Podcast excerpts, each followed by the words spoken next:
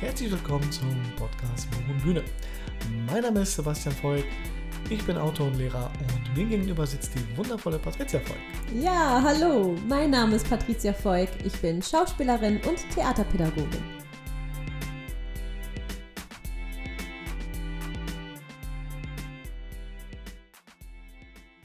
Ja, hallo, hier zu unserer ersten Folge von Buch und Bühne, wie versprochen bei unserer Live-Insta-Schaltung. Genau, wir sind jetzt ausgestattet mit Mikrofonen und anderem Gedöns von einer Firma, die wir nicht nennen wollen. Road. Genau, und heute geht es natürlich vor allem primär um meinen Bruder Sebastian Freuk oder wie sein Synonym ist, SD Volk. weil er nämlich ein Buch herausgebracht hat am 3.6. Erzähl doch mal, wie heißt es? Genau, das Buch heißt äh, Ära des Verrats, äh, ist ein Spionage-Thriller, der sich mit äh, der Jagd nach Edward Snowden beschäftigt. Und so aus der Perspektive der, der NSA, der CIA-Agenten, die ihn dann quasi in New York, äh, Quatsch, New York, in Hongkong jagen. Und ähm, dann später im Roman geht es noch darum, um die, um die äh, ukrainische Revolution, oder besser gesagt um die Maidan-Revolution in der Ukraine, die zeitgleich oder später im Jahr 2013 äh, passiert. Ja, also das Buch beginnt, wie du schon richtig gesagt hast, am 3.6.2013 und beschreibt diesen Zeitraum zwischen Ju Juni und November 2013. Ja, und heute ist der 4.7. Das heißt, dein Buch ist jetzt seit einem Monat und einem Tag raus. Was ist denn dein Resümee bis dahin? Ja, ein sehr positives. Ich habe ähm, recht, also was jetzt recht, vier, fünf, fünf Sterne Bewertung äh, auf allen Plattformen so erhalten. Natürlich immer von denselben Leuten, sage ich mal, ja. Die aber sehr angetan waren von dem, von meinem Schreibstil, von der Story, die ich da erzähle. Immer wieder höre ich, dass, dass man was auch lernt dazu. Letztens habe ich äh, mit einer Rezensentin oder besser gesagt mit einer Bloggerin, die, die das Buch demnächst auch rezensieren wird, ge gehört oder besser gesagt, die hat mir das geschrieben, dass sie von den Sachen, die im Buch passiert, noch nie etwas gehört hätte und alles nachgegoogelt hätte und gesagt hätte, wow, das ist ja wirklich passiert. Mhm. die ganzen Bewachungsprogramme, die, ähm, die Snowden quasi dann aufdeckt und war dann total fasziniert davon und hat sogar versprochen, dass sie in ihrer Buchhandlung ihres Vertrauens, da hat sie so einen Bloggertisch und da hat sie gesagt, da muss das Buch unbedingt halt hingestellt werden. Mm, ähm, und das freut mich ja. Das heißt, ich komme sogar äh, über Umwege in den stationären Handel, was ja für Self-Publisher ja nie so, nie so möglich ist. Das Buch hat sich, wie gesagt, für einen Monat oder für jemand, der selber das Buch rausgebracht hat, ohne einen Verlag im Rücken zu haben, wirklich ähm, so um die fast 300 Mal verkauft. Und das Wow. ist Und ja, darauf schlecht. werden wir jetzt erstmal trinken. Das hatte ich euch Genau. ja auch letztes Mal versprochen. Wir werden jedes Mal einen neuen Cocktail ausprobieren. Ich habe eine Margarite. Erstmal anstoßen. Prost. Ich gehört nochmal. Oh, auch nicht. so, ja. Ah, genau. Ne, zu jeder Buch- und Bühne-Folge gibt es äh, Trinken wir uns ein. Genau. Und du hast einen leckeren. Genau, ich habe einen leckeren Whisky, äh, einen Glenmorangie. Ähm, Prost. Prost. Auf die 300 Verkäufe. Auch an dieser Stelle natürlich äh, ein riesiges Dankeschön an alle, die das Buch auch gekauft haben. Und ein riesiges Dankeschön an mein Blogger-Team, die ähm, das Buch natürlich dann auch total gut rezensiert haben. Also Shoutout an Nicole und an den Jörg, ja, die wirklich wundervolle Rezensionen geschrieben haben und alle anderen, die bis jetzt auch ähm, mich das supporten. Vielen lieben Dank. Ja, auf jeden Fall. Und ähm, ich würde gerne nochmal sagen, dass ich sehr stolz auf dich bin. Danke sehr. Und nicht nur, weil ich äh, deine Schwester bin, Sebastian, sondern äh, weil ähm, ich das Buch auch wirklich einfach richtig gut finde und bei mir ähm, mindestens auf Platz 1, wenn nicht sogar noch höher sitzt. Genau, weil ähm, ich genauso wie äh, die eine Bloggerin, die du gerade beschrieben hast, ich weiß Mhm. gerade ihren Namen nicht mehr, sag doch Nicole. Nicole, genau, äh, auf einmal gedacht habe, wow, was? Das passiert bei uns? Überhaupt auf der Welt. Das, das war für mich auch unvorstellbar und ich wusste davon nichts und Mhm. deswegen hat es sozusagen mein, mein Horizont erweitert. Sehr Ähm, gut. Ohne jetzt hier irgendwie zu viel schleimen zu wollen. Na, ich will jetzt nicht sagen, dass das mein Anspruch war, ne, aber als Lehrer versucht man natürlich irgendwie den Leuten, Kindern und Schülern und auch seinen Mitmenschen was beizubringen. Ähm, ich ich habe das jetzt nicht geschrieben, um das dann quasi den Leuten beizubringen. Ähm, natürlich schon die, die Anspruch war, schon das Buch ähm, in einem vernünftigen Tempo und äh, spannend zu schreiben. Und wenn die Leute was mitnehmen, äh, umso besser. Ja, definitiv. Aber ich würde gerne nochmal auf das Thema zurückkommen, was du vorhin angesprochen hast, mhm. und zwar Self-Publisher. Erzähl doch mal, wie war das denn für dich? Oder hast du ein paar Tipps an unsere Zuhörer?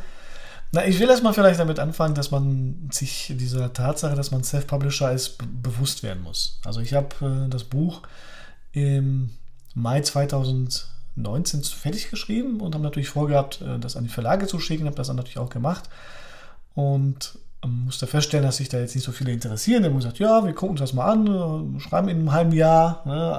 Einige Agenturen haben recht, recht schnell zurückgeschrieben ähm, und gesagt, ja, das passt jetzt gerade nicht ins Programm und so weiter und so fort.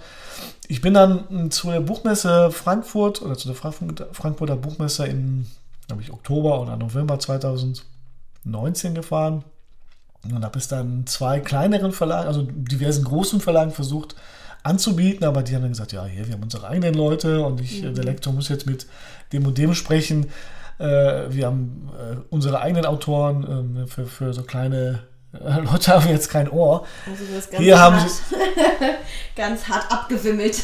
Genau, hier haben sie einen Zettel, irgendwie halt, wo steht, wie sie sich bei uns bewerben. Habe ich gesagt, ja, habe ich schon gemacht alles. Irgendwie halt, ja, dann, ja gut, dann warten sie halt auf die Antwort.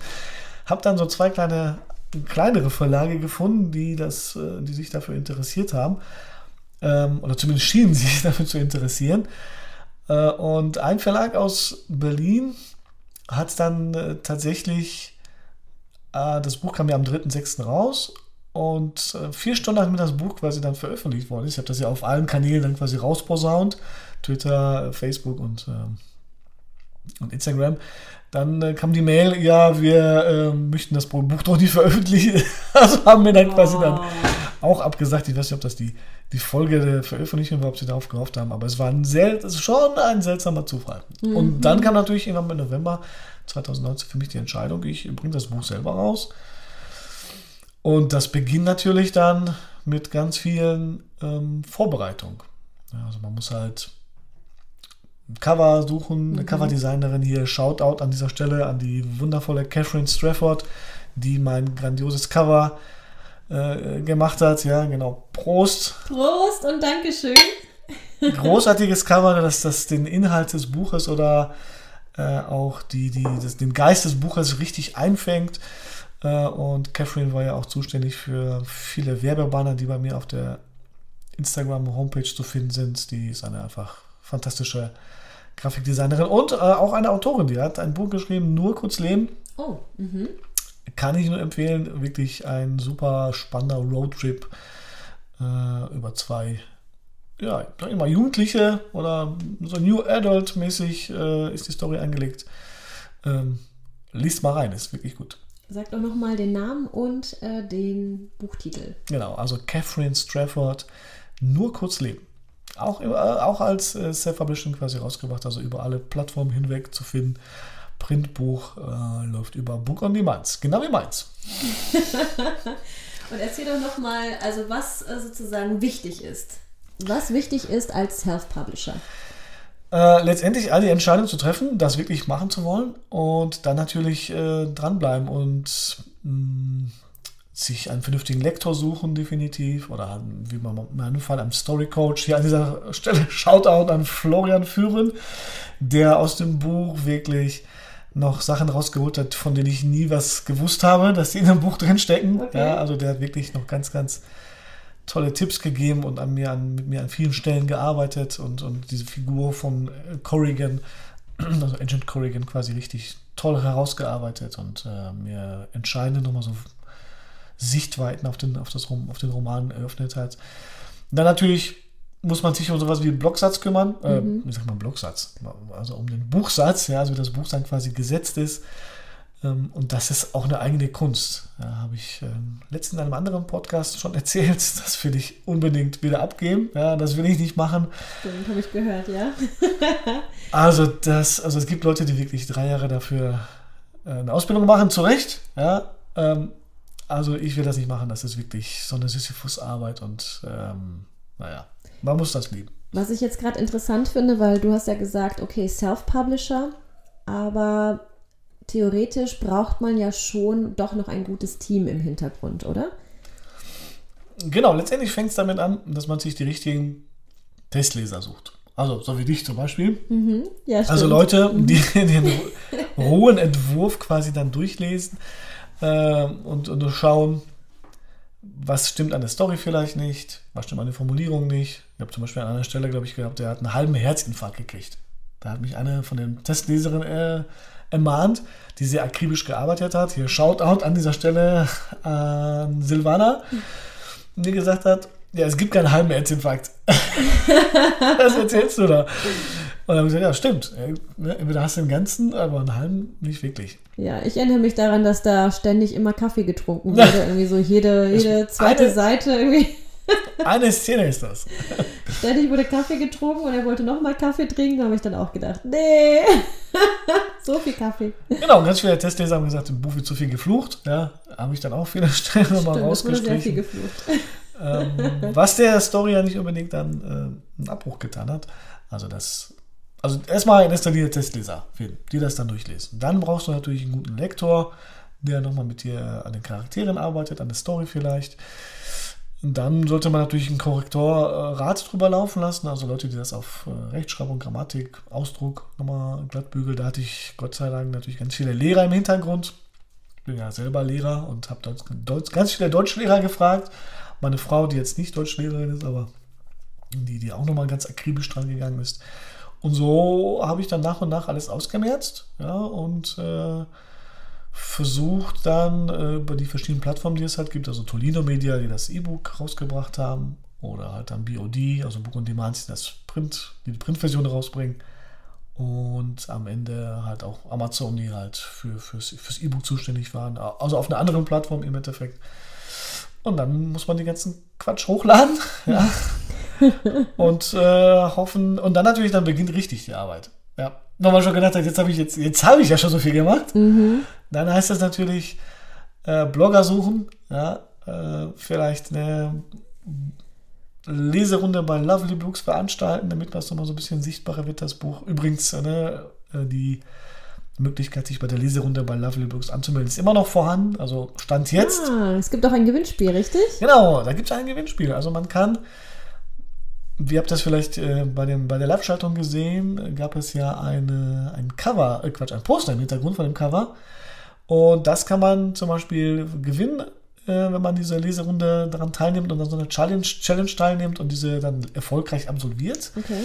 Gibt es als Gewinn äh, ein das Poster, das signiertes Exemplar von dem Buch, äh, Lesezeichen und eine Duftkerze. Eine Duftkerze. Okay, wie kamt ihr auf die Duftkerze? Ähm, ich habe gehört, dass ganz viele äh, Bloggerinnen oder auch Leserinnen wirklich dann so Duftkerzen sich anmachen zum, zum Lesen. Und es gibt halt so Leseduftkerze, also mit passendem Duft für die jeweilige für das jeweilige Genre. Was also, ist denn die Duftkerze für deinen Spionage-Thriller? In meiner Duftkerze, da steht auch wirklich Thriller drauf, also Thriller drauf. Und äh, da gibt es Cappuccino und Kaffeegeruch und Geschmack. Hm, okay. Also ob das jetzt schmeckt, weiß ich nicht. Muss, muss man aber durch Filter laufen lassen und mal gucken, was am Ende rauskommt. Aber die Bloggerin war bis jetzt begeistert. Okay, ich stelle mir jetzt gerade so vor, Kaffee und Cappuccino zu deinem Buch. Das passt doch, oder? Könnte passen. Du schon sagst, im Buch wird so viel Kaffee Ja, getrunken. stimmt, du hast recht. Und ich könnte mir natürlich auch Whisky vorstellen, Natürlich. Ähm, weil du hast doch da auch irgendwie noch mal so ein Whisky promoted ne, in deinem Buch, was dann Saki, glaube ich, unser Schwaber, Schwieger, Schwipsschwager, dann sich, genau. sich sofort gekauft hat. Welches war das denn nochmal? Äh, es war ein japanischer Hibiki, Ah, ähm, den im Buch äh, wo sie die russischen Agenten trinken. Also der russische Agent, der für den äh, russischen ähm, Geheimdienst arbeitet, trifft ja auf seinen Vorgesetzten, den dafür lobt, dass er Snowden nach Moskau sozusagen, ohne zu viel zu spoilern, irgendwie halt so oh, geschafft hat. Ja, wissen wir, dass er da alle gelandet ist. Ich habe das meine Figuren so, so platziert, dass sie das halt, äh, also meine fiktiven Figuren so platziert, dass sie das angeblich ermöglicht haben. Wie es letztendlich abgelaufen ist, wissen wir nicht.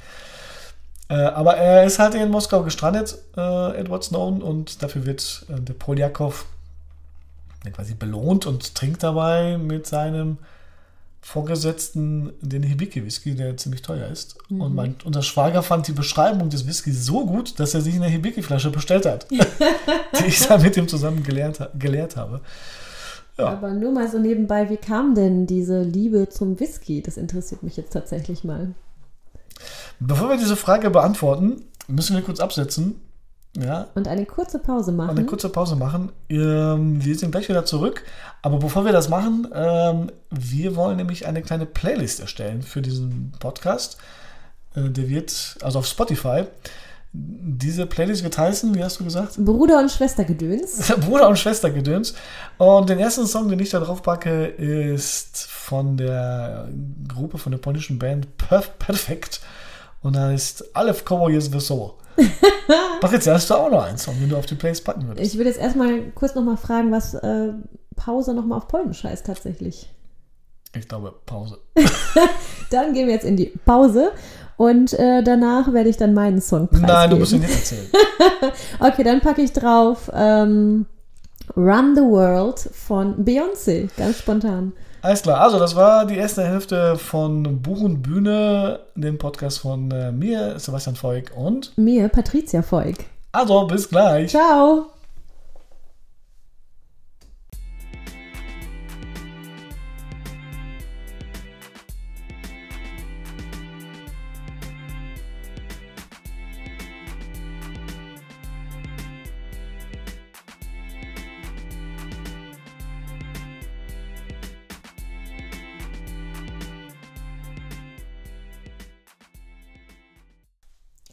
Ja, herzlich willkommen zurück aus der Pause. Ich hoffe, ihr habt genauso wie wir abgedanced zu Beyoncé und äh, auch ein neues polnisches Lied kennengelernt. Sagt doch mal, ob ihr es mochtet. Zu dem Song kann man natürlich, also zu Aleph Coes äh, Soul, kann man auch natürlich fantastisch tanzen. Also deswegen ähm, hört euch das an und tanzt dazu. Ja, genau. Und wir haben uns jetzt hier schon wieder refreshed mit Margaritas und ähm, einem Whisky. Nicht, dass ihr denkt, wir wären irgendwie Alkoholiker oder so.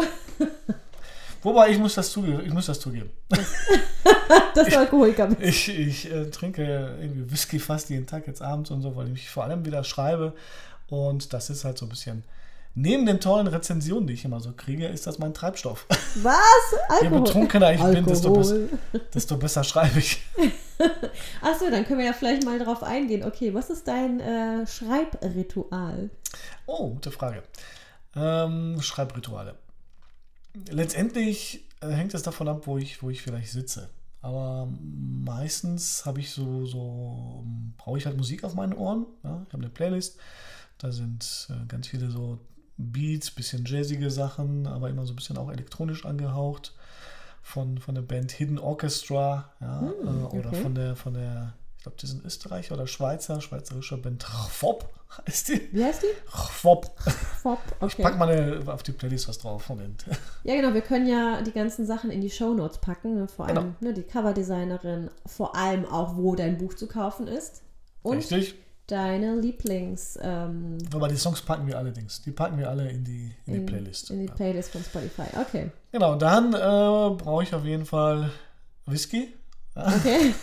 Oder irgendein alkoholisches Getränk. Ähm, und wenn ich dann draußen sitze, also jetzt bei dem Wetter sitzen wir mit meiner Frau meistens halt draußen auf unserer Terrasse und äh, dann rauche ich halt. Ne? Meistens Zigarren, Zigarillos, Zigaretten. Mhm. Und äh, wenn wir jetzt in Urlaub fahren nach Ostfriesland, habe ich ja erzählt, in Ostfriesland sind große Teile davon entstanden, dann äh, gucke ich halt sehr gerne halt auf die, die Landschaft. Ja. Bei uns im Garten ist auch noch eine nette Landschaft, aber in Ostfriesland natürlich viel mehr. Aber das sind so die drei, vier, hm, sage ich mal, Inkredenzien, die ich dann brauche zum Schreiben. Mhm. Mein Laptop und ähm, meistens auch noch Schokolade. Schokolade? Die, die gute ja Schokolade, die gute ich, Schokolade von. Ich will ja nichts sagen, ne? das sieht man ja ein bisschen an der Plauze. das, liegt, das liegt an Corona. Das liegt an Corona, genau. Jeden Tag zu Hause fett gegessen. okay, also Schokolade, Whisky passt natürlich perfekt zusammen. Und eine gute Aussicht. Vielleicht äh, wollt ihr uns erzählen, was eure ähm, wie sagt man dazu? Was hatten wir jetzt gerade? Rituale. Eure, genau, das ist mir gerade nicht eingefallen, genau. Was eure Schreibrituale sind, das würde mich jetzt auch mal interessieren. Genau, könnt ihr auf jeden Fall vielleicht bei Instagram uns, uns schreiben, was ihr euch, was euch so bewegt ähm, und ähm, was heißt bewegt, also welche, welche Rituale ihr so gerne benutzt. Ich muss auch sagen, dass natürlich ich mir so bestimmte Phasen auch einbaue. Also dass ich halt ähm, meistens morgens dann nach dem Frühstück mich hinsetze und das überarbeite, was ich halt abends geschrieben habe, nochmal durchgucke. Dann gibt es nach dem Mittagessen nochmal eine kurze Schreibphase, wo ich dann wieder das, was ich vormittags schon geschrieben habe, quasi überarbeite und abends kommt dann meistens dann neuer Stuff dazu, irgendwie halt, was, ich, was ich was recherchiert habe und mir was eingefallen ist und dann muss man diese Routine quasi dann entwickeln und jeden Tag halt wirklich dran arbeiten und schreiben. Okay, das heißt, das wäre auch, ähm, sag ich mal, ein Tipp Ja. Für, ähm, für Autoren oder für Neuautoren oder für Menschen, die schreiben, ähm, das wirklich täglich zu tun und nicht nur einmal in der Woche oder einmal im Monat. Oder? Genau, also ganz wichtig ist ähm, diese, diese Routine, dass man ähm, in, dem, in dem Stoff auch drin bleibt ja, und immer wieder sich überarbeitet, überprüft, was habe ich da geschrieben. Also wenn man das wirklich dann nur sporadisch macht, dann, dann wird da auch wirklich nichts draus. Also ich habe auch versucht, jegliche Ablenkung, die, die, die ich halt so hatte, abzustellen. Ich habe ganz viel, früher Patricia kennt das, und, äh, ganz viel Computer gespielt oder Xbox und äh, das, das mache ich halt überhaupt nicht mehr. Also ich, ich habe mich dann konsequent immer auch nach der Arbeit oder auch während der Arbeit ähm, dass wenn ich zum Beispiel Freistunden hatte oder Vertretungsstunden oder auch ähm, Klausuraufsichten also in der Schule, habe ich mich mal hingesetzt und äh, konsequent an der Story weitergearbeitet und was, was dann so manchmal entstanden ist, ist auch tatsächlich im, im Roman auch wirklich dann drin. Ja, also jeden Tag sich hinsetzt und sei es dann nur, dass man vielleicht nur eine halbe Seite geschrieben hat. Ja, also manchmal fallen einem nicht so viele Sachen ein, aber so entsteht ein Roman. So, ich sage ja immer, ein Roman entsteht, wie man einen Elefanten isst. Okay. So Stück für Stück.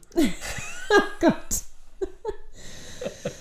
ah, Ja, aber ist so Seite für Seite. Für Seite ja? Und wenn man nichts schreibt, dann entsteht ja auch kein Roman. Ne? Wenn man aber trotzdem jeden Tag schreibt, dann entsteht so nach und nach ein Roman. Und manchmal schreibt man halt wirklich fünf, sechs Seiten, wenn, eine, wenn die Story sich halt entwickelt und der Flow da ist, irgendwie halt, wovon man dann wieder die Hälfte kürzt meistens. Aber nichtsdestotrotz entwickelt sich halt eine Geschichte und da muss man einfach dranbleiben und ähm, konsequent an sein, an der Story halt arbeiten. Aber das heißt, du hast nicht nur am Computer geschrieben, sondern hattest dann auch, ähm, ja, ich meine, in der Freistunde oder wo auch immer, hast du nicht immer dein Laptop dabei, oder doch? Mm, Also das war wie gesagt so, so eine Mischung. Also ich habe gab auch Zeiten, wo ich zum Beispiel, ich unterrichte auch Informatik, dann haben die Schüler mir eine Aufgabe gekriegt und haben dann wirklich an ihren Aufgaben gearbeitet und ich habe dann tatsächlich am Computer auch wirklich was geschrieben. Ah, okay. Aber es gab natürlich auch Stunden, wo ich dann wirklich mir konsequent einfach einen Block genommen habe und dort die Ideen aufgeschrieben habe. Kannst du denn noch mit der Hand schreiben? Ich merke so, wenn ich, äh, ich habe mal ab und zu wieder mal einen Brief geschrieben, Mhm. was ich total gerne mache, aber dann tut mir doch blöderweise das Handgelenk weh. Das ist echt verrückt. Ja, das stimmt. Also ich, ich, kann das ich kann das voll nachvollziehen, dass, dass uns das abhanden kommt. Ja. Dass das, also die Schüler sind natürlich da viel mehr drin, weil die ständig irgendwelche Arbeiten schreiben oder was wir davon abschreiben müssen. Ähm, aber ich, ich habe das konsequent auch eingesetzt, weil ich festgestellt habe, wenn ich etwas wirklich mit der Hand geschrieben habe, dann habe ich, ähm, dann ist mir die, die Geschichte dann mehr drin, ge, äh, drin im Mhm, Kopf. glaub ich. Hat sich festgehalten. Es ist wissenschaftlich erwiesen, dass, dass wir immer noch, dass Schüler immer noch am besten lernen, indem sie Sachen abschreiben. Ja? So blöd es klingt. Also irgendwie verbindet sich dann das, das, das Gehirn so kognitiv, die beiden Gehirnhälften, dass das Geschriebene dann quasi mehr im Gehirn sich festfräst, irgendwie halt, als wenn man das nur auf seinem blöden Handy tippt. Ja, definitiv. Also ich bin zwar auch ähm, Computer- und Handy-affin, aber ich muss sagen, ähm, ja, wenn ich auch, ich lerne jetzt gerade Spanisch zum Beispiel. Hola, ¿qué tal? Und ähm, ¿Dónde está de la batería? esta la, a la izquierda Ah, und so weiter. Genau. gracias. Also ich lerne gerade Spanisch und ähm, ja, für mich ist das echt am einfachsten, wenn ich dann nochmal schreibe und das miteinander verbinde und halt auch Bilder sehe. Und ähm, also zum Beispiel dein Buch habe ich ja auch als Printversion, weil ich auf, also als E-Book, ähm, ich kann es irgendwie nicht lesen. Das ist für mich so schwierig, das kommt bei mir irgendwie nicht an. Tatsächlich. Hast du denn schon mal wirklich mal einen, einen Reader gehabt, also einen, einen E-Book-Reader in der Hand Mm. gehalten, also sei es von, von Tolino oder sei es von, von, von Amazon, irgend so ein Fire oder halt Kindle. Ja, ich habe schon mal von einer, ich weiß jetzt gerade nicht, was das für ein Medium war, aber ich habe auf jeden Fall von einer Freundin das mal ausprobiert. Mhm. Mm, Klar, es ist praktisch. Ne? Du hast natürlich, es ist beleuchtet, Mhm. du kannst es nachts lesen, ohne dass du deinen Partner störst. Ne? Du ähm, hast es dabei, da sind 100 Millionen Bücher drauf, aber Ja. aus irgendeinem Grund, ja, es macht nichts mit mir. Irgendwie Okay. brauche ich, glaube ich, sozusagen dieses ähm, haptische Gefühl von einem Buch Ja. oder dass ich weiß, okay, ich tue jetzt hier einfach mein Lesezeichen rein oder ich kann hin und her blättern. Das kann man da, da auch, aber es Ja ich weiß auch nicht. Irgendwie ist es bei mir, äh, kommt es nicht im Gehirn an, lustigerweise. Das Buch bleibt ja tatsächlich immer beim E-Book an der Stelle stehen, wo du aufgehört hast. Ja, Du kannst ja dann weiterlesen. Du kannst Lesezeichen machen, die alles markieren, also alles ich was. weiß, aber irgendwie. Also ich, ich will ein kleines, kein, kein Plädoyer jetzt für, fürs E-Book halten, aber ich bin, natürlich liebe ich das haptische Gefühl, ein, ein Buch zu lesen. Sehe ich, sehe ich genauso. Wir kommen ja beide aus der analogen Zeit noch. Aber ich, ich liebe auch das Gefühl, mein Buch überall dabei zu haben. Ne? Ich habe auch Klar, ganz, ganz praktisch. viele Bücher tatsächlich, man kann es kaum glauben, auf meinem bescheuerten Handy gelesen. Ja? Aber nee, das könnte ich gar nicht. Also, Also wenn ich dann, also sehr oft ist es halt so, dass ich dann äh, irgendwo was essen gehen muss in, der- in der Pause und dann habe ich halt keinen Bock, mein Buch mitzuschleppen, aber mein Handy, Handy habe ich immer dabei. Mein, mein Smartphone und dann Tolino Media, äh, Quatsch, Tolino, also irgendein Kindle oder sonst irgendwas, Programm da drauf, ein Buch aufgemacht und gelesen. mich macht das irgendwie so müde. Ich weiß auch nicht. Aber hier, dann möchte ich gleich nochmal schnell die Brücke schlagen. Du hast ja dein Buch eben auch als E-Book angeboten. genau. Und das hat sich ja tatsächlich sogar noch besser verkauft als das analoge. Ähm, von den Verkaufszahlen ta tatsächlich, also ich, ähm, wie gesagt, von den erwähnten fast 300 ähm, Einheiten, die jetzt rausgegangen sind, äh, sind fast, ja, ich würde sagen 210, glaube ich, E-Books gewesen. Ja, Wow. Und, und, und die, die restlichen, glaube ich, dann, wie viel bleiben? 95, 90 übrig. Ich bin ganz schlecht in Mathe. Äh, 90. das ist ein Printbuch und ähm, natürlich sind viele Printbücher einfach nur so von, von der Familie oder von Freunden oder von, von Arbeitskollegen, die dann gesagt haben, äh, ich will die jetzt nicht unterstützen oder ne, ich will eine Widmung drin haben. Ne? ja, eben. Das kannst du bei dem E-Book auch nicht. Du mit nur so Ja, eine digitale Widmung. Das ist richtig. Also das, das Ja. geht natürlich, da, da sehe ich den Vorteil. Und ich würde immer, natürlich würde ich immer ein Printbuch rausbringen. Ja. Schon allein, wie gesagt, wegen dieser Geschichte, dass, dass das Leute halt wertschätzen. Es gibt ja, wenn du dich halt in der Instagram-Community bewegst, die, die gesamten Blogger, die lieben ja den Geruch von Büchern oder das haptische Gefühl. Also, ne, das, ich, ich, ich verstehe das vollkommen. Und äh, deswegen habe ich auch, auch wenn man das es ist unfassbar, wie viel man, wie wenig man an dem Printbuch verdient. Ich will jetzt keine Zahlen nennen, Mhm. aber es ist vielleicht zum E-Book Peanuts. Ja, also ich verdiene da fast nichts. Vielleicht, ich muss natürlich so ein bisschen natürlich an dieser, dieser Marge selber halt arbeiten. Ich kann die nochmal neu einstellen. Aber de facto ähm, verdiene ich am, am E-Book fast, fast das Dreifache. Also, Krass. also- Obwohl natürlich da der Preis ja auch nochmal viel niedriger ist. ja, natürlich. Ja klar, also ne, das, Aber weil du mehr verkauft hast, ja, okay. ne, das, Mhm. Ich kann ja das, das Printbuch, muss ich ja für 15,99 oder kann ich halt, das ist die niedrigste Marge, der niedrigste Einstiegspreis, für 15,99 verkaufen. Äh, und das E-Book äh, kann ich natürlich dann für 5,99 verkaufen. Das ist regulär, der reguläre Preis, wo es noch sozusagen Sinn macht. Ich kann das aber auch für 99 Cent verkaufen. Und äh, dann bleibt immer noch mehr übrig, als wenn ich das halt vom das Printbuch verkaufe. Das würde mich jetzt mal interessieren. Falls, ähm, genau, wenn, äh, was würdet ihr denn sagen? Wir machen eine kleine Abstimmung. Mhm. E-Book oder Printbuch? Das würde mich jetzt mal interessieren. Schon die wer- zweite Aufgabe, die die jetzt lösen müssen. das wird wahrscheinlich so unser. Ja, also ich liebe ja Aufgaben. Ich liebe auch Challenges. Von daher ähm, würde mich das echt mal interessieren. Ja, Ich glaube, das ist, das ist, glaube ich, ein Glaubenskrieg. na, wird wahrscheinlich immer einer sein, ne? Ja, also das, das, also ich, ist ja wie wie bei uns beiden. Also ich, ich, ich weiß auch gar nicht, ob man jetzt da diesen Unterschied machen müsste. Ich glaube, man, man kann auch, beides Ja, funktioniert vielleicht. nebeneinander. Ja. Ja, und, und mit beiden kann man sozusagen Bücher auch lesen. Überraschenderweise. Ja, du, das du, ja, stimmt. du ja nicht, du ja nicht. Du Ich ja- nicht, du ich kann das ja- irgendwie nicht anscheinend. mein Traum ist ja sowieso immer noch eine Bibliothek voller Bücher. Das ist wahrscheinlich auch irgendwie ähm, altbacken oder so. Aber ähm, ja, so stelle ich mir das immer vor, dieses Klischee von einem, ich habe ja auch einen roten Sessel tatsächlich. Ähm, Cool. Ich habe ein paar Bücher in mein, oder mein ganzes Bücherregal ist voll. Ich werde jetzt nicht auf 5000 Bücher kommen oder so. Aber das wäre echt so, ähm, ja, ein kleiner Traum von mir. Es gibt ja, glaube ich, auch in Portugal Mhm. eine ganz äh, berühmte Bibliothek und ähm, da würde ich auf jeden Fall gerne mal hin und ein bisschen stöbern. Ich weiß, wofür wir das haben. Also mein, unser Vater ne, hat ja letztendlich immer Printbücher auch mit wirklich ganz tollen Umschlägen gesammelt. Hat die auch wirklich so einbinden lassen, in so wirklich so Hardcover-mäßig und hat die immer ausgestellt. Also diese, diese Liebe zum, zum Printbuch, Ah. zum haptischen Gefühl, haben wir vom Papa geerbt. Ach, wusste ich. Shoutout an Papa. Yeah, Prost! ja, er ist getrunken in der zweiten Hälfte jetzt hier. ja, echt, genau, Prost. Also, Was habt ihr zu trinken? Shoutout an Papa Lucian. Shoutout an alle Papas auf dieser Welt, würde ich sagen. So, und wir werden jetzt in unsere nächste Pause gehen. Genau, wir will wieder absetzen äh, und packen wieder einen äh, Song auf unsere Playlist, die heißt Bruder und Schwester Gedöns. Bruder und Schwester Gedöns, genau. Könnt ihr bei Spotify finden. Äh, Patricia, willst, hast du so eine Chance, sonst sag ich mal einen Song. Sag du zuerst, ich äh, muss kurz überlegen. Ich packe natürlich, weil mich das Song, das war der finale Song, wo ich das Ende geschrieben habe, vom Ära des Verrats, lief tatsächlich auf meinen Kopfhörern von Hans Zimmer der Song äh, Time aus dem wundervollen Film Inception von Christopher Nolan. Und das Uh. passte so perfekt. Boah, das höre ich mir auch gleich nochmal an. Inception fand ich auch ein sehr geiler Film. Ja. Äh, ich packe drauf Beautiful von Ayo. Die ist, ähm, das ist eine wirklich tolle Künstlerin. Ich kann euch das ganze Album empfehlen. Äh, das habe ich rauf und runter gehört. Ähm, das gab es bei Cosmo Radio und dann bin ich auf sie gestoßen. Also Beautiful von Ayo. Okay, dann äh, wir sehen uns auf der anderen Seite der Nachrichten. Auf Wiedersehen!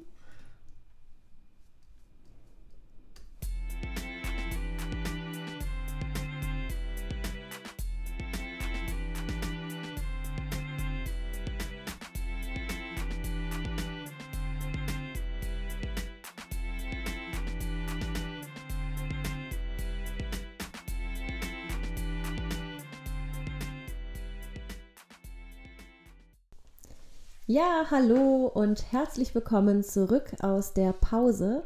Wir haben uns gerade nochmal Inception angehört und Sebastian, Nein, Jetzt- wir haben uns Time angehört. wir haben uns Time angehört, genau, aus dem Film Inception. Und wenn du das nochmal so hörst, was hat das mit dir gemacht oder was macht das gerade mit dir?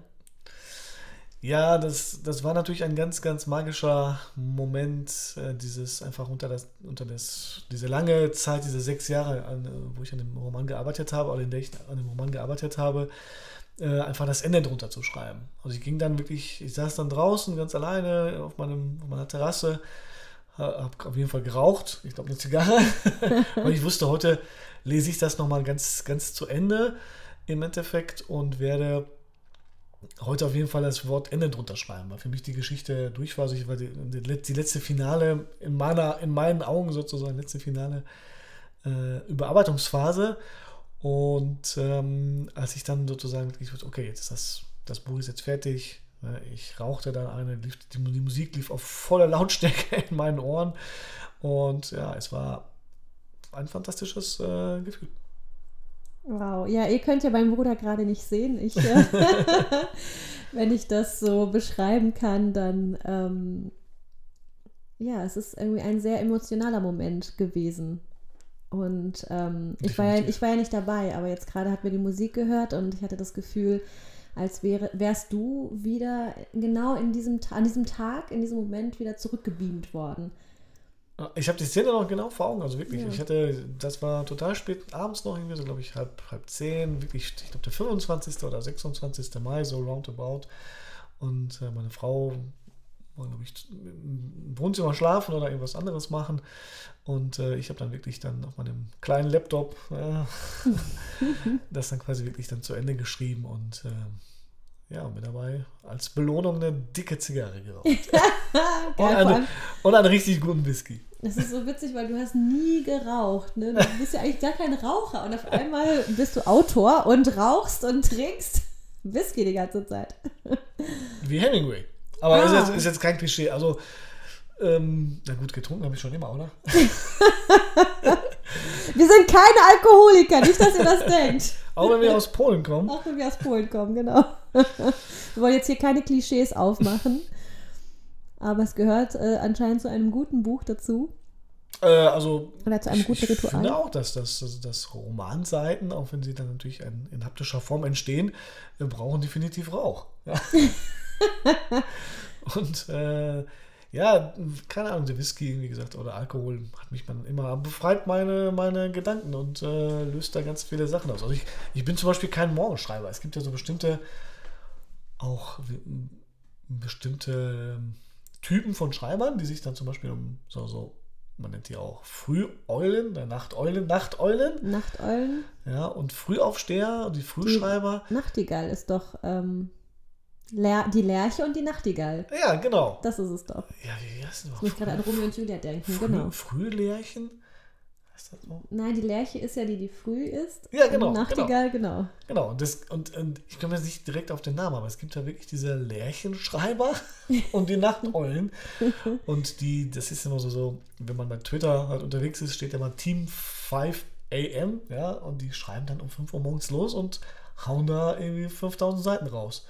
Also die professionellen hm, Autoren, nicht so wie ich, ich muss ja zur Arbeit aufstehen und meine Kinder fertig machen, bis ich dann halt los muss. Aber ich kann auch, ich kann auch so früh nicht schreiben, auch wenn ich immer jeden Morgen, auch jetzt in den Ferien und auch wo wir im Lockdown waren, bin ich wirklich jeden Tag um fünf oder halb sechs aufgestanden. Wenn ich mich dann an den Rechner setze, ich kann nicht schreiben. Ich brauche erstmal was zu essen und mein Gehirn fängt erst an, ab 11 Uhr wirklich so mit, mit kreativen Gedanken zu funktionieren früher. Obwohl ich jetzt gehört habe, die kreativen Gedanken, die kommen ja eigentlich erst bei, ähm, hier, wenn du dich bewegst. Wie bewegst. Ja, also wenn du zum Beispiel im Wald spazieren gehst oder unter der Dusche. Also die kreativen Gedanken kommen tatsächlich meistens nicht am Schreibtisch, sondern überall sonst, irgendwo anders. Und das kann ich tatsächlich bestätigen, Mhm, mhm. weil wenn ich dann irgendwie spazieren gehe oder keine Ahnung, wirklich tatsächlich unter der Dusche stehe, denke ich so, ah cool, ja, das muss ich mir merken. Mhm. Und ich glaube, ich muss mir da irgendwie so ein wasserfestes ähm, irgendwas hintun, damit Ja. ich mir meine Ideen aufschreiben kann, weil da sind wirklich die tollsten. Oder beim Auto, ja, beim Autofahren. hm, nee, da, ja, geht so. Ähm, Ja. Aber auf jeden Fall, immer wenn ich so die, nicht die Möglichkeit habe, es aufzuschreiben, habe ich, sprießt es bei mir.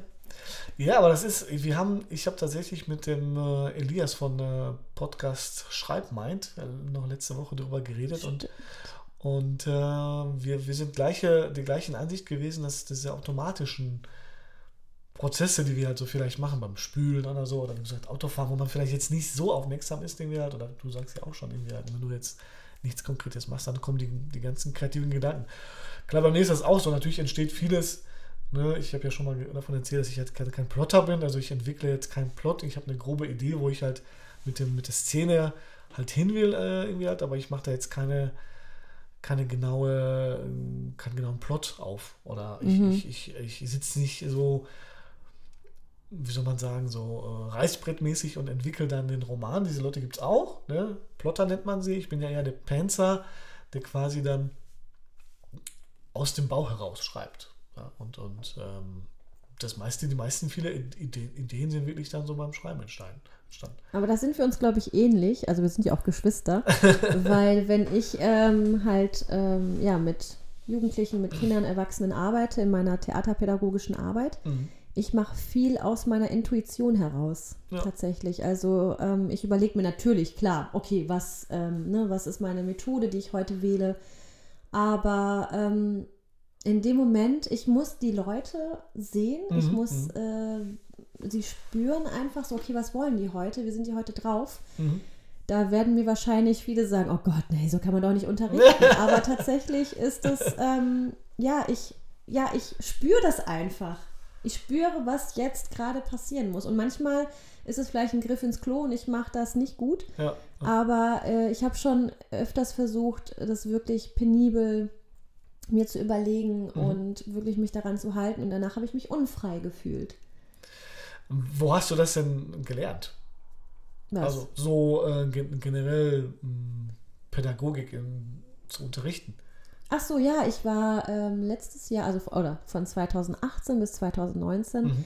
war ich in Heidelberg. Oh, wundervolles Heidelberg. Was hast du da gemacht?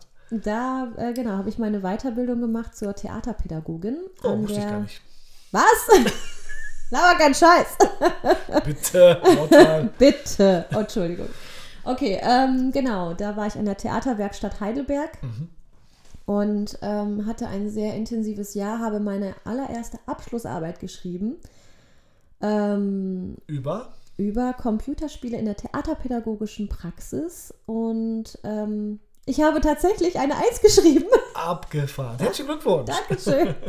es ist so unglaublich. Also ihr werdet sagen, ja und? Aber für mich ist es so unglaublich, weil ich im Gegensatz zu meinem Bruder hasse Schreiben. und ähm, nach sehr großen anfänglichen Schwierigkeiten, und ich erinnere mich sogar, dass wir nochmal telefoniert haben und mein Bruder gesagt hat, fang einfach an, habe Schreiben ich... kommt vom Schreiben. Schreiben kommt von Schreiben, genau. Habe ich sozusagen einfach, ich hatte mir schon, ich hatte mir zehn Bücher aus der Bibliothek ausgeliehen und habe dann das einfach die erste Seite dieses Buches aufgeschlagen, was, ähm, ich weiß gerade nicht mehr, wie hieß, aber auf jeden Fall was äh, sozusagen für mich wichtig war in dem Moment und habe gelesen und habe gedacht, ja, da steht's doch, da steht's doch und habe dann angefangen zu schreiben und das war unglaublich und ähm, ich war total im Flow drin und habe dann ähm, bei 40 Grad, ey, es war ungelogen, 40 Grad draußen. Ich hatte die Rollläden runter, ich habe geschwitzt, es war echt widerlich und ich habe geschrieben und ich saß 10 Stunden täglich innerhalb von einer Woche vor diesem PC und ich dachte, ich halte es nicht mehr aus. Krass. Ja, und habe es dann geschafft und ähm, habe es abgegeben. Also ich habe das nochmal Korrektur gelesen mit zitternden Händen, weil ich es einfach jetzt endlich loswerden wollte. Ja, ja. Und ähm, dann, als dann kam, dass ich dafür eine Eins gekriegt habe, dass es relevant ist für die Theaterpädagogik. und ob ich das selber geschrieben hätte, war dann noch die Frage meines Dozenten. Der war der so, Ghostwriter. ja, wer war der Ghostwriter? Und ich dachte so, hä? Ich habe mir so viel Mühe gegeben. Was ist das denn jetzt für eine Frage? Ähm, ja, aber ich muss dann trotzdem nochmal einen Dank an dich aussprechen, weil du hast mir da einfach immer wieder diesen Support gegeben, dass ich das kann. Und das fand ich cool. Ja, sehr gerne. Danke. Wir haben uns ja dann sozusagen gegenseitig geholfen, weil du ja meine Testleserin warst, wie ihr schon erfahren habt, und dann natürlich auch viel Support gegeben hast, äh, das Buch zu Ende zu schreiben. Also deine positiven und kritischen Gedanken dazu haben das Buch besser gemacht. Ja. Cool. Danke. das freut mich natürlich. ja, aber wo wir schon mal so ein bisschen an der Stelle sind, Ja, ja, äh, wer bist du eigentlich? genau. Who the fuck are you? Was machst du in meinem Wohnzimmer? genau, wir haben ja einfach so losgelegt, ohne uns so wirklich im Endeffekt vorzustellen. Ähm, ja, Wer sind wir eigentlich? wer sind wir Genau. eigentlich? Wir schon erfahren haben, Bruder und Schwester. Wir sind beide aus Polen. Richtig, genau, im Oberschlesien, in dem sozusagen im Ruhrgebiet des Polens äh, aufgewachsen. Ich bin dort, hab dort bis, bis zum 10. oder 11. Lebensjahr gelebt.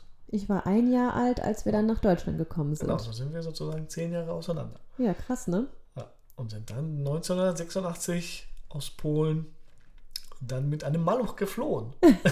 Unglaublich, da passen gerade mal so kleiner, das ist ein Smart, glaube ich, das, das Auto und wir sind da mit vier Mann wirklich da, also ich mit meiner Schwester auf der Rückbank und Mama und Papa vorne.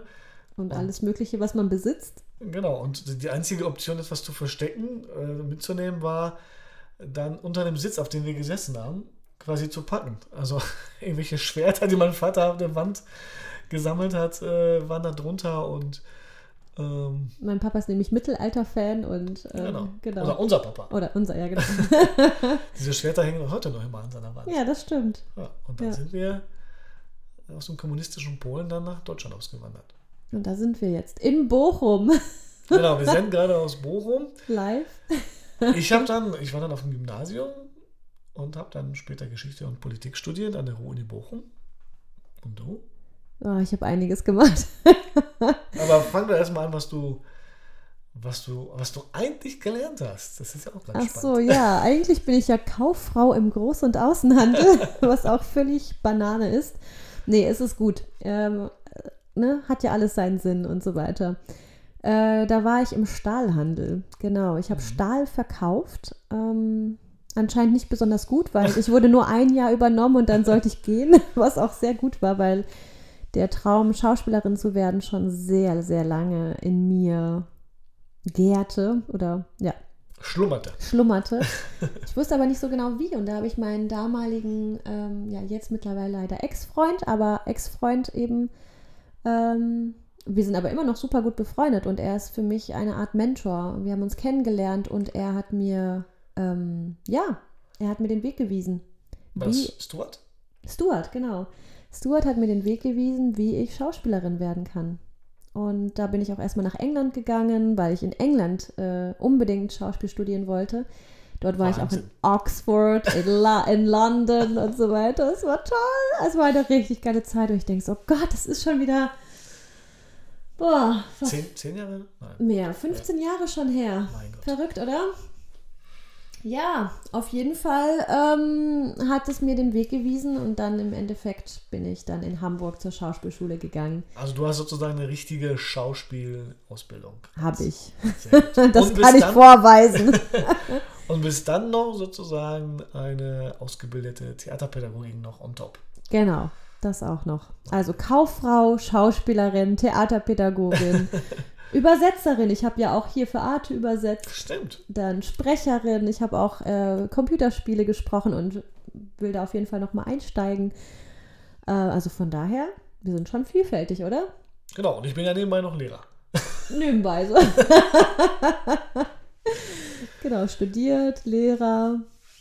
Du hast auch, bist auf jeden Fall auch ein Macher. Du machst, du machst die Dinge, wenn du sie machen willst. Ja, also das hat sich äh, letztendlich mit dem Buch so ergeben, weil ich ja eigentlich, ich habe das immer geschrieben, ich wollte ja entweder Rockstar oder Schriftsteller werden. Ja, Mit Rockstar hat nicht so ganz funktioniert. Ich habe natürlich, ich spiele in der Band Schlagzeug, äh, aber irgendwie hat sich das nie so, konnte ich die anderen nie so richtig mitnehmen, um da eine Karriere zu starten. Von wir mal ganz gut waren, also mit meinen beiden Bands. Ich habe so, so Hardcore-Band ge- sozusagen Schlagzeug gespielt, aber auch in so einer recht Pop, Deutsch-Pop, Deutsch-Poppigen Band. In einer seichten Band. In so einer seichten Band, genau. Ähm, das hat sich so nie so richtig dann durch, durch äh, also gegeben, da durchzustarten. Aber als Schriftsteller, da bin ich ja allein für mich selber. Und Mhm. äh, gerade dieses, dieses DIA-Denken, also Do-It-Yourself-Denken, hat mich quasi dann äh, zum Self-Publishing auch geführt. Und äh, ja, man muss das machen. Und dann Ja, entstehen Bücher. Genau. Oder man wird Schauspieler. also, ähm, genau, wir müssen jetzt wieder in die nächste Pause gehen. Genau, wir setzen wieder ab ähm, und packen wieder ein paar Songs auf unsere Bruder- und Schwester-Gedöns-Playlist. Genau, und das ist also eines meiner Lieblingssongs, Fettes Brot. Eigentlich alle Songs von Fettes Brot. Ne, du musst eins sagen. Jein. geht immer. Jein geht immer. Sehr gut, das ist 1996. Nein, Quatsch. 1996, meine Freundin ist weg und freut sich in der Südsee. Ja, das Budget. War klein. Ja, fein. Willkommen im Verein. Ja, ich äh, packe dann, ähm, ich würde sagen, ich packe von ähm, Ja, ich packe meinen Koffer und nehme. Lady Punk, ist eine polnische Band. Ah, Lady Punk, ähm, niż Zero. ja, sehr Da- gut. Nicht zero. Der Song geht immer voll ab. Auf jeden Fall, hört mal rein, dann lernt ihr auch hier nochmal so ein paar tolle polnische Lieder kennen. Genau, also dann bis äh, nach der Pause. Hört mal rein äh, und wir hören uns gleich wieder äh, auf der anderen Seite des Songs. Ja, do widzenia.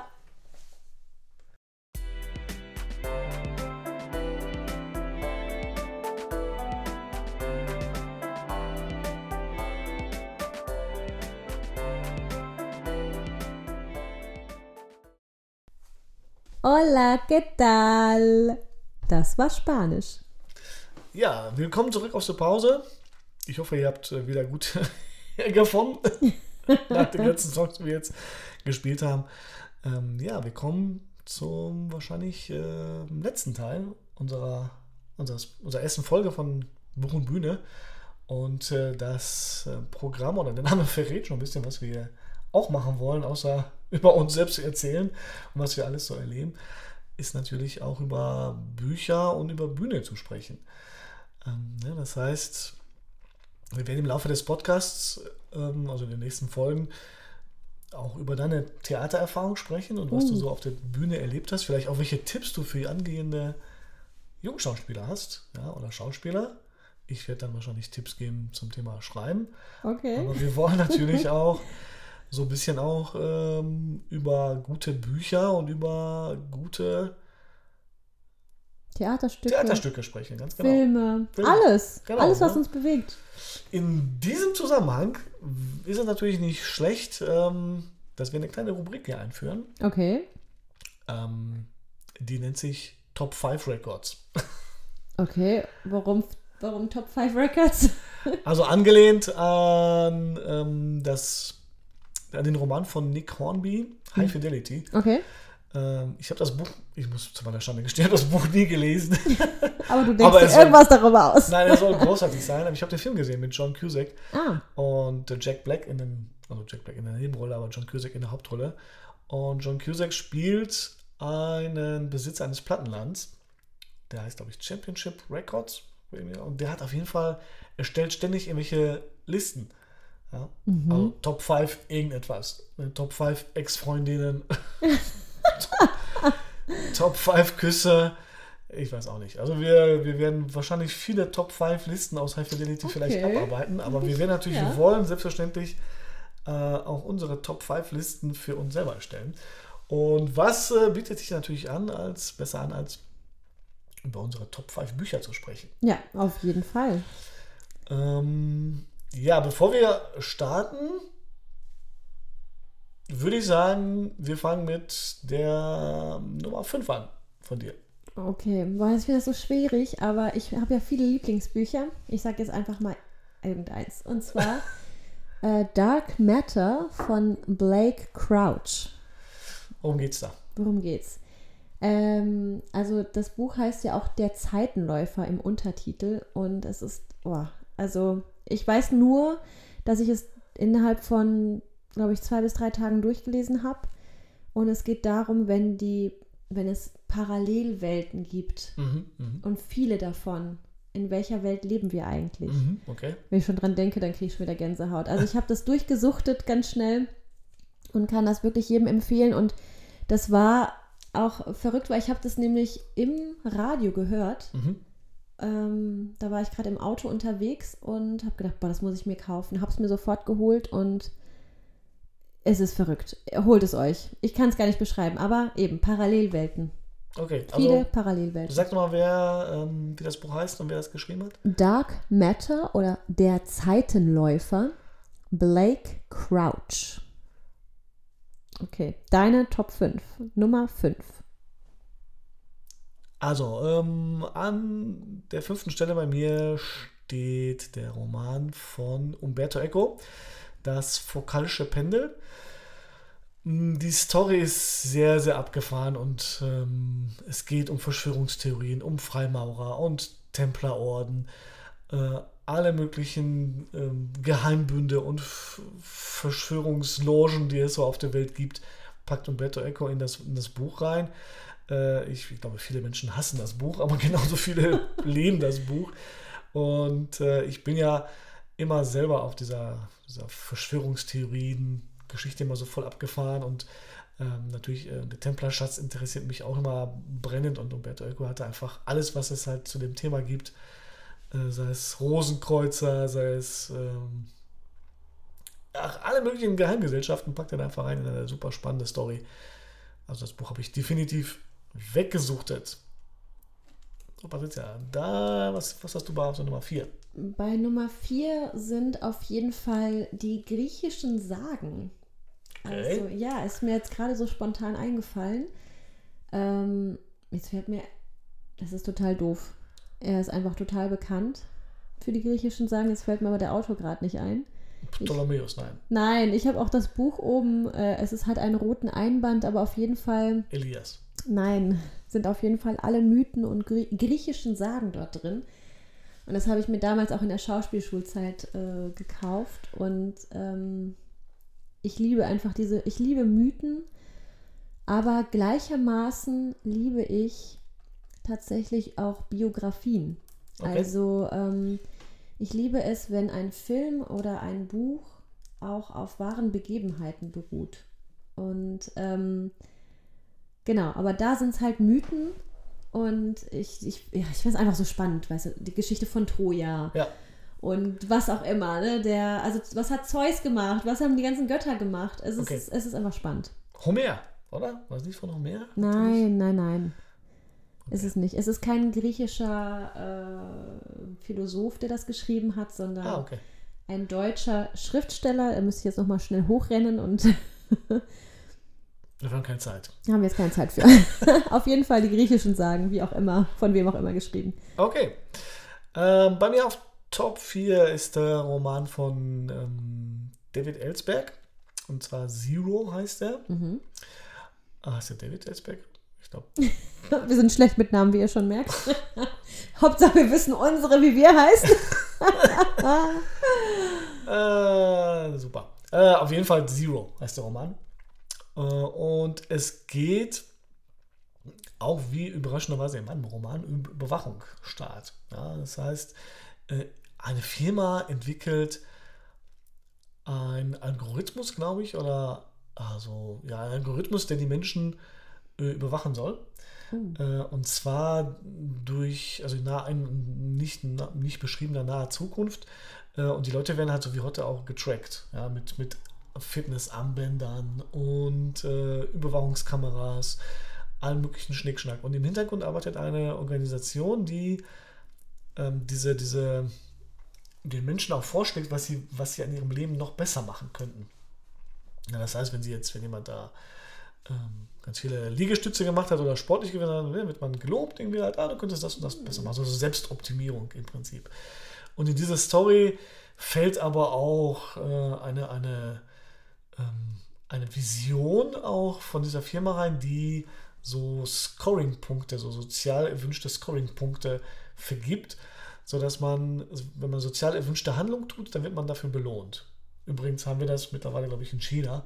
Also was Elsbeck da in dem Roman quasi so gedacht hat vor, ich glaube, vor fünf, sechs Jahren, ist heute Realität. Ja, wo, man dann so gedacht hat, hä, wie soll das funktionieren? Und heute gibt es das. Ne? Also das heißt, sozial erwünschte Handlungen werden im kommunistischen China dann quasi belohnt. Ja. Ich würde auf jeden Fall gerne das Buch lesen. Ich finde das gerade total spannend, wenn du das so erzählst. Definitiv. Äh, und ähm, das, das Spannende ist halt einfach, dass, dass, dass Ellsberg natürlich diesen Überwachungsstaat zeichnet und sagt, wir, wir werden alle kontrolliert. Irgendwie, also Big Brother is watching you.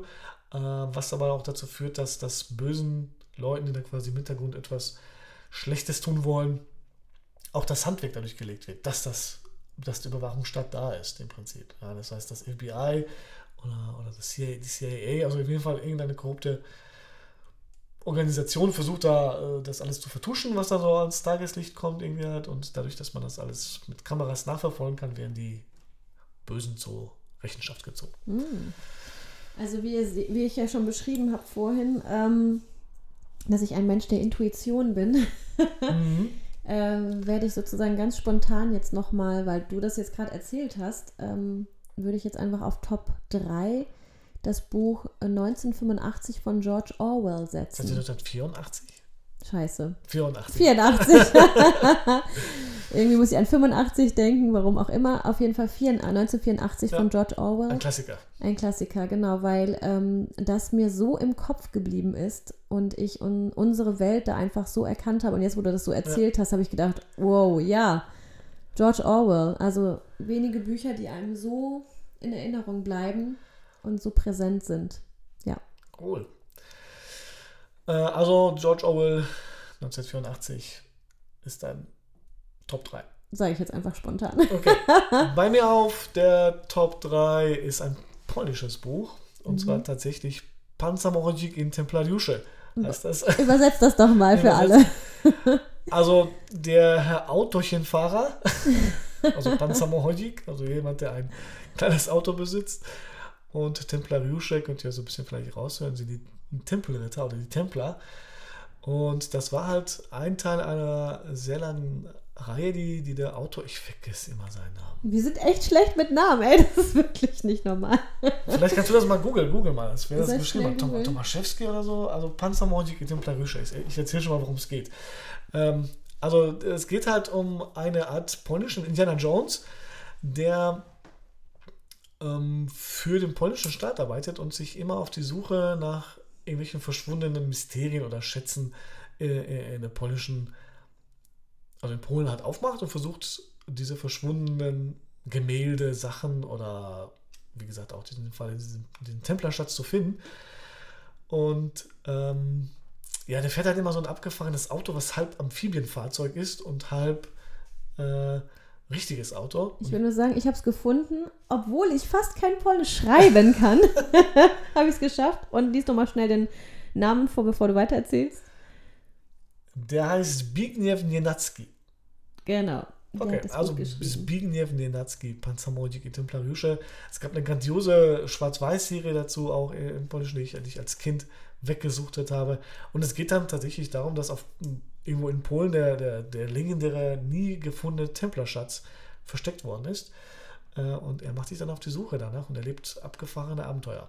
Und ähm, das war immer so mein, ähm, ja, ich will nicht sagen Vorbild, aber ich habe diese Bücher immer total. Aber das war so, wie gesagt, diese Zeit, äh, Indiana Jones, Suche nach dem Schatz. Mm, ja, das habe ich doch auch mal mit dir geschaut.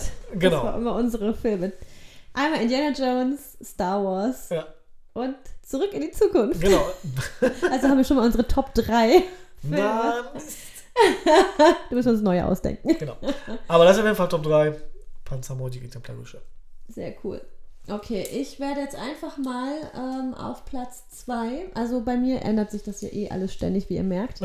Aber das Buch, was ich zuletzt äh, oder letztens gelesen habe und ich einfach super witzig fand und ich mag halt auch makabre Dinge und vor allem mag ich Dinge, die mich überraschen, war Jonas Jonasson und jetzt nicht der 100-Jährige, der aus dem Fenster stieg, sondern die Analphabetin, die rechnen konnte.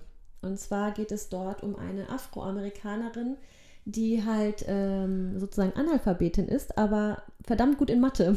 Und äh, da, der passieren halt ähm, total seltsame Dinge. Es ist alles völlig absurd, aber das liebe ich. Ich liebe absurde Geschichten, ich liebe Biografien. Ähm, ja, das, was mich umhaut. Und ähm, gebe weiter an Sebastian. Ja, meine, äh, wir sind bei Top 2, ne? Zwei. Ähm, ja, meine Top 2 ist äh, John Jakes äh, im Zeichen, nein, die M. Keins, Entschuldigung, die, die M. Keins. Die findigen 80er Jahre äh, Leser werden vielleicht, oder besser gesagt auch äh, äh, Fernsehgucker werden wissen, es ist die Vorlage für Fackel in den Sturm gewesen. Ah, das wird doch auch geguckt zusammen. Großartige Serie mit Patrick Swayze und James Reed und alle Ikonen der 80er Jahre haben da mitgespielt. Äh, äh, ähm, der amerikanische Bürgerkrieg ein, ein zweites Steckenpferd von mir. Ähm, und da ähm, gehört John Jakes mit seiner Trilogie, wobei die ersten, wobei alle drei Teile sind super, ja, äh, äh, von, von ihm. Aber äh, die M-Keins ist, ist, ist, ist, ist, ist, der, ist der, erste, der erste Teil, ja, sozusagen der Reihe. Und ähm, John Jakes hat das gemacht, was ich ja auch versuche, so ein bisschen, ich will nicht sagen zu kopieren oder nachzuahmen, aber der hat sozusagen Du bist fiktive. einzigartig. Sag das nicht so oft, sonst glauben die Menschen das. es gibt nur einen Sebastian Volk. Sebastian die Volk. Er ist die Volk. ähm, nein, John, John Jakes ähm, versucht halt fiktive Figuren in historischen, historische Begebenheiten zu packen. In diesem Fall der, der amerikanische Bürgerkrieg. Und dort treffen halt auch Patrick Swayze als irgendeine erfundene Figur oder besser gesagt sein, sein Ori Main im Endeffekt trifft halt auf, auf den tatsächlichen ähm, ja, Lincoln, glaube ich nicht. Lincoln ist ja auf der Nordseite gewesen. Ne? Du kennst dich besser mit der Geschichte aus. genau, Lincoln ist ja der Anführer der, der Nordstaaten, aber da tritt natürlich dann der James Reed. Ähm, der trifft halt auf Lincoln und spricht mit ihm auch tatsächlich. Mhm. Also das heißt, die historischen Fakten werden vermischt mit fiktiven Figuren. Ganz großartiges Buch. Äh, Und das es- ist sozusagen auch das, was in deinem Roman ist. Ne? Es ist Genau. sozusagen fiktiv und ähm, Genau, und mit, mit reellen Ereignissen. Ja? Also Genau. das ist genau das, was, was, was ich habe das damals festgestellt und gesehen, oh, das funktioniert und das liest sich halt super. Äh, ich will das auch. Ja, also John Jakes. und es funktioniert. Es, Es funktioniert. Also dein Roman funktioniert genauso. Genau. Ja. Okay, jetzt, oh mein Gott, Die Nummer eins. die Nummer eins. Und das, ich finde das total schwierig. Also es ist, ähm, ich habe jetzt einfach nur, also ich kann, also genau. Okay, also was ich sozusagen innerhalb von einem halben Jahr auch weggesuchtet habe, und das war bevor diese ganze Serie rausgekommen ist, war nämlich George R. R. Martin, ähm, das Lied von Eis und Feuer. Also ich weiß noch, dass du mir das Buch ausgeliehen hast. Mhm, das stimmt. Also jetzt, äh, um nochmal in Serie zu sprechen, Game of Thrones. Ähm, genau, ich habe, du hast mir das erste Buch gegeben und ich weiß noch, da war ich noch in Hamburg. Mhm. Das war. Was hast du denn gemacht? das weißt du! Keine Ahnung. Darüber reden wir nächstes Mal. ähm, genau, da habe ich äh, sozusagen äh, kurz vor meiner, ich glaube sogar, was, Schauspielprüfung, habe ich dieses Buch von dir bekommen. Mhm. Und war, ich, ey, ich habe es wirklich ein inhaliert. Und dann habe ich mir gleich das zweite gekauft und Natürlich. das dritte, das vierte, das fünfte, das sechste. Bis ich dann zu, zum Beispiel der, Blut, der Bluthochzeit gekommen bin, wo ich gedacht Ja. habe, das gibt's nicht! Also da war ich so wütend. Ich, ich muss das Buch weglegen, weil ich so wütend war. Weil ich dachte, das kann nicht sein, dass das passiert. Also ich bin so reingesogen in diese ganze Welt. Ähm, ja, bis zum zehnten Buch. Ich habe sie auch alle hier. Ähm, und das innerhalb von, ich meine, die Bücher sind auch 500 Seiten lang. Ja. ja. Und das, also 500 Bücher mal 10 habe ich innerhalb Na, von. 500 Bücher hast du ja nicht gelesen. Nein, 500 Ja. Seiten mal 10 Bücher, genau. Ähm, innerhalb von einem halben Jahr.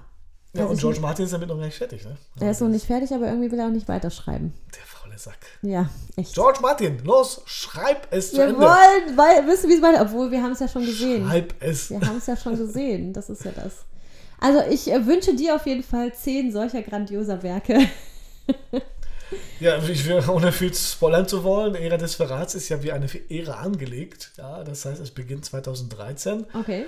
und äh, soll ja das Jahrzehnt abbilden. Also bis 2023 äh, plane ich äh, tatsächlich dann zu, zu schreiben. Also das zumindest nicht zu schreiben, sondern die, du die. Bücher so, so anzulegen und das geschichtlich zu dokumentieren. Na gut, dann hast du ja noch einiges vor dir.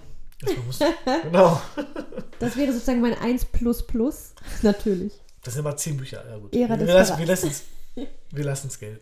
Okay, also jetzt Trommelwirbel. Dein Platz 1. Ja, Platz 1, äh, ich will nicht sagen, dass es die ganze Trilogie ist, aber ich nenne, es, ich nenne mal nur von ähm, den ersten Teil, nämlich von James Elroy, ähm, der amerikanische Thriller. Ja, behandelt, äh, behandelt die, äh, die Zeit vor der Ermordung von John F. Kennedy Okay.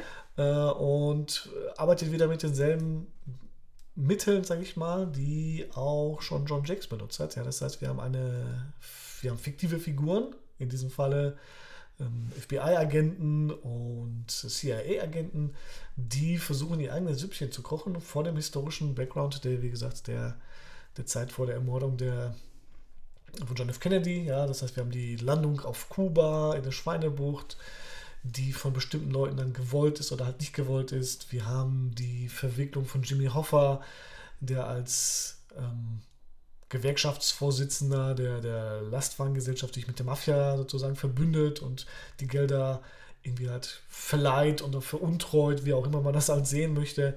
Wir haben John F. Kennedy, unseren Bruder, also John F. Kennedy, der einfach im Buch jede Frau flach liegt, dem über den Weg läuft. Okay. Wir haben Robert Kennedy, der sozusagen, also sein Bruder, der Justizminister ist in dem, in dem Zeitraum, der versucht, Jimmy Hoffa quasi das Handwerk zu legen. Wir haben Howard Hughes als Filmproduzenten, der versucht, mit J. Edgar Hoover, der damals FBI-Direktor war, sich zu verbünden und, äh, äh, und sozusagen John F. Kennedy dann zu Fall zu bringen, irgendwie halt, oder ihm irgendwelche Sachen nachzulegen. Also die, die alle dreckigen Figuren, die es halt nur so gibt, tauchen in dem Roman auf und die Helden sind halt keine Helden.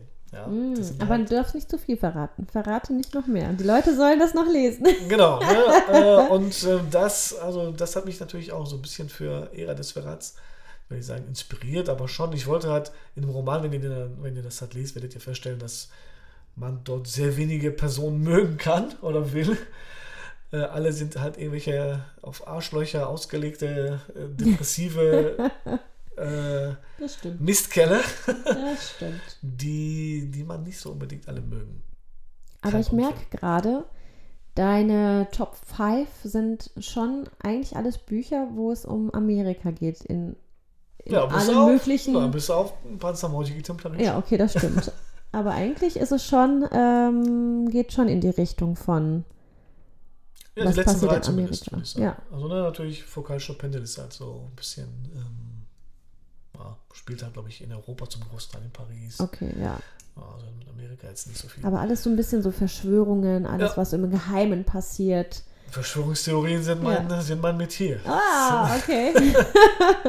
Auch wenn ich dann immer, auch wenn natürlich in meinem Buch äh, diese Verschwörung so ein bisschen halt Teil der, der ganz, des ganzen Spieles, äh, aber letztendlich weiß ich halt, dass Verschwörungstheorien einfach nicht, nicht wirklich funktionieren und weil man kann vielleicht eine Verschwörung von mir aus aufdecken äh, und alles publik machen, am Ende nützt es keinem, dass das aufgedeckt worden ist. Aber du tauchst da ja, sag ich jetzt mal, fiktiv auf. Du bist da jetzt nicht, also jetzt auch zum Beispiel, ja, obwohl wir, wir wollen nicht jetzt gerade in der, in der jetzigen Krise nicht darüber Genau, sprechen, genau. aber ähm, das ist ja sozusagen alles für deine Romane, sozusagen, die Verschwörungstheorien. Genau, richtig. Ja, genau. Okay. So, das waren für euch äh, Top 5 Records, auch wenn es diesmal Bücher sind, aber wir nennen die Rubrik einfach Top 5 Records und zwar zum Thema Bücher von äh, Sebastian Voig. Und Patricia Voig. Ja. Gut, ich hoffe, wir haben euch so ein bisschen ein paar vielleicht ein paar Bücher an die Hand gelegt, die euch gefallen haben und die ihr möglicherweise euch dann anschaffen werdet, auch wenn sie schon ein bisschen älter sind. Es sind keine top aktuellen Bücher, aber trotzdem sehr lesenswert. Auf jeden Fall. Wir können die auch nochmal in die Show Notes packen, Genau. damit ihr ähm, ja, die dann einfach bestellen könnt, ähm, austesten könnt. Und wir freuen uns, wenn ihr uns Kommentare hinterlasst. Wie hat es euch gefallen? Ähm, genau, unsere, unser erster Podcast. Unser, Ja, unsere erste Folge. Ich äh, würde sagen, so langsam kommen wir zum Ende. Wir sind schon fast über eine Stunde hier dran und äh, ich glaube, ähm, ja, wir sagen, wir moderieren das Ganze hier so langsam zu Ende. Würde ich auch sagen. Okay. Also danke fürs Zuhören und ähm, ja, bis zum nächsten Mal. ja, folgt uns auf Instagram, folgt uns auf Twitter, äh, schaut auf unsere Webseiten, also www.sdfoig.com ist meine Seite von dir, Patricia. Ich bin auf Theapolis vertreten. Das ist ähm, eine Seite für, ähm, also wo man halt Jobs für Schauspieler Ja. und alle möglichen Künstler findet. Also theapolis.de slash Profil slash Patricia-Volk. Ihr werdet mich schon finden. Genau, einfach bei Google eingeben. genau. Okay, äh, vielen Dank fürs Zuhören und bis zum nächsten Mal. Das war Buch und Bühne Folge 1. Yes.